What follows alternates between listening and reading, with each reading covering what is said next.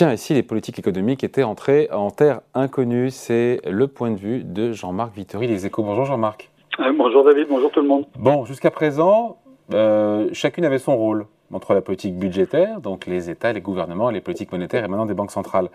C'était très clair. Euh, politique monétaire, c'était pour lutter contre l'inflation et la politique budgétaire contre la récession. C'était comme ça pendant très longtemps.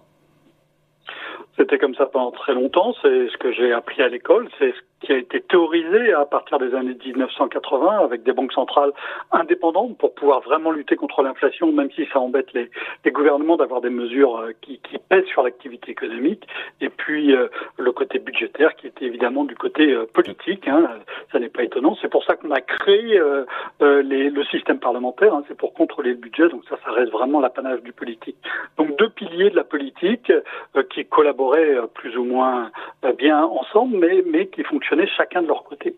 Euh, et puis, euh, les choses ont, commencé à changer avec la crise financière de 2008, et puis ça s'est accentué avec euh, la crise sanitaire de, de 2020, où là, la politique monétaire a été sollicitée pour financer de la dépense publique. Alors pas directement, mais presque. Hein, L'essentiel de l'accroissement de la, de, de, la dette publique en 2020-2021 euh, en Europe, mais aussi aux États-Unis, a été absorbé par les banques centrales. Et, et, donc, euh, on a eu un, un, premier changement. Et maintenant, on a un deuxième changement. Et c'est ça que j'ai trouvé euh, intéressant. Parce qu'avec l'inflation à 10%, Jean-Marc, avec cette inflation, encore une fois, 9,9%, il faut être précis, en mois de septembre en zone euro, oui. on peut dire que tout a volé en éclats? Euh, je ne sais pas si tout a volé en, en éclat, mais clairement cette répartition euh, des rôles entre politique budgétaire et politique monétaire est, complètement différente de la façon dont on l'a conçue, hein, dont on l'a organisé, mais aussi pensé euh, ces, ces, dernières décennies. Donc la, la politique monétaire a, a, financé de la dépense publique pendant la crise sanitaire, et là, face à la, à la crise euh, militaire et énergétique euh, qui, qui, qui, vont ensemble, eh bien, euh, c'est la politique budgétaire qui lutte contre l'inflation, ce qui est même quelque chose absolument euh, euh, extraordinaire. Hein, D'après les, les, calculs euh, de l'assureur Allianz, les dépenses pour contrer l'inflation enfin, les effets en de Europe, pour, les, pour, pour, en, enfin, oui. pour absorber l'impact de cette inflation sur les ménages. Oui, se monte à, à 3% du, PIB. Et il y en a une partie hein, qui freine l'inflation en, en, Europe, le, en France en particulier, hein, le bouclier sur les sur les prix euh, de l'énergie. Eh bien, il empêche les prix de l'énergie euh, d'augmenter et, et, donc ça freine l'inflation. L'inflation est, est, sensiblement inférieure en France à, à, euh, à ce qu'elle est voilà dans la zone euro et, et en large partie parce que il y a cette dépense publique pour contenir la hausse des prix. Les banques centrales écrivez-vous aujourd'hui, à lire évidemment euh, dans les échos du jour, euh, votre chronique, les banques centrales sont mal armées pour lutter contre cette inflation qui est une inflation, on sait bien, qui vient de l'extérieur. Je crois que c'est 70% de l'inflation en zone euro qui vient notamment de l'énergie et de l'alimentation. Bon, l'alimentation, c'est pas l'extérieur, vous me direz. Mais... Euh, en partie aussi, puisque nous importons certains produits alimentaires clés et, et, au-delà, avant, euh, des engrais, toute une série de, produits dont on a besoin pour l'agriculture et qui aussi sont, importés. Euh, donc, euh, donc, donc, donc, oui, bien sûr, euh, on, on, a une inflation qui vient beaucoup euh, de l'extérieur et, face à une inflation de cette nature, une hausse des taux d'intérêt même très forte euh, a une prise très limitée. Il faudrait vraiment casser très brutalement la demande pour que les prix ralentissent euh, voire euh, diminuer en ce qui concerne euh, l'énergie. Et, et, donc, les, les, banques centrales n'ont pas très envie de faire ça pour l'instant. On se souvient, en, en, au début des années 1980, la Réserve fédérale des États-Unis avait monté son taux d'intérêt à 20% alors qu'il y avait une inflation à 15%.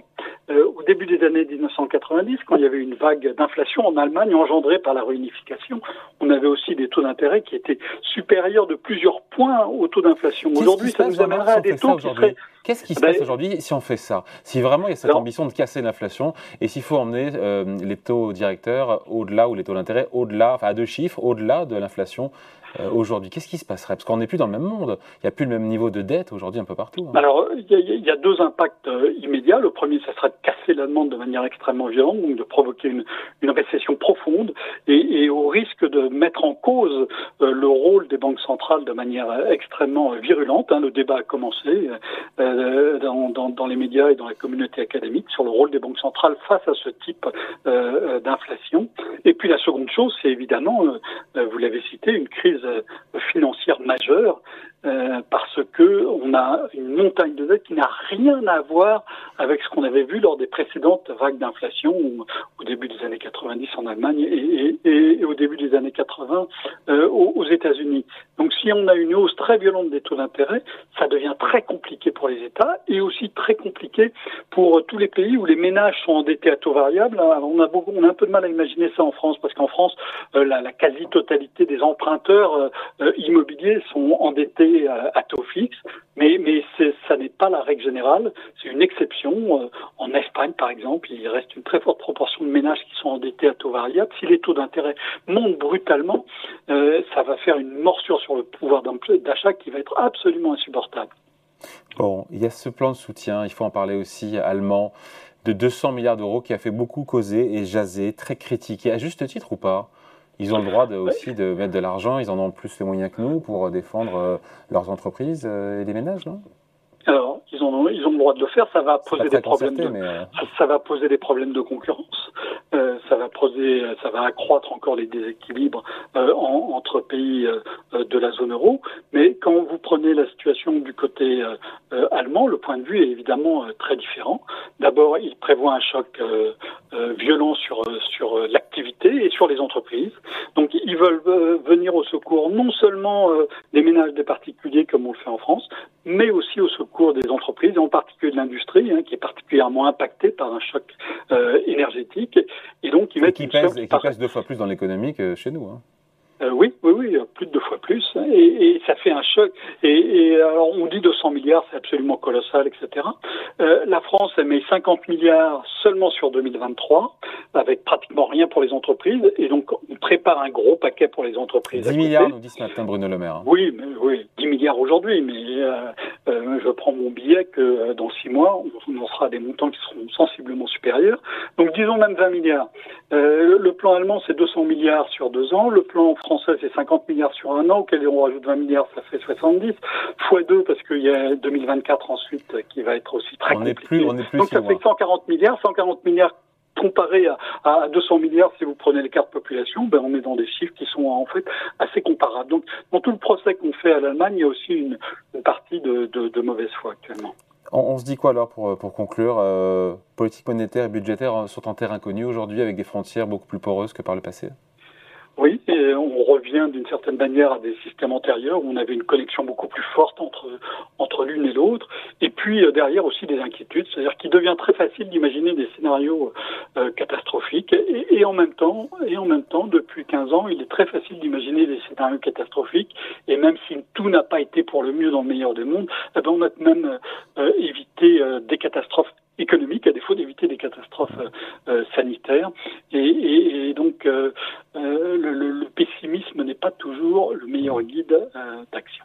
Pardon, je pense un truc, Jean-Marc. Euh, quand le budgétaire, quand la politique budgétaire soutient l'activité parce qu'il faut lutter contre l'impact de l'inflation, en soutenant l'activité avec des boucliers entreprises euh, en Allemagne ou pour les particuliers en France, ça soutient la demande, donc ça soutient l'inflation, ça met aussi dans l'embarras la Banque centrale qui est là pour lutter contre. C'est là où c'est difficile d'être concerté. C'est évidemment, évidemment délirant. Hein. Le FMI l'a bien relevé euh, dans son dans son rapport annuel hein, en disant attention, il ne faut pas que les politiques budgétaires euh, luttent contre la politique monétaire parce que sinon ça va inciter la politique monétaire à, devenir encore à en faire encore plus.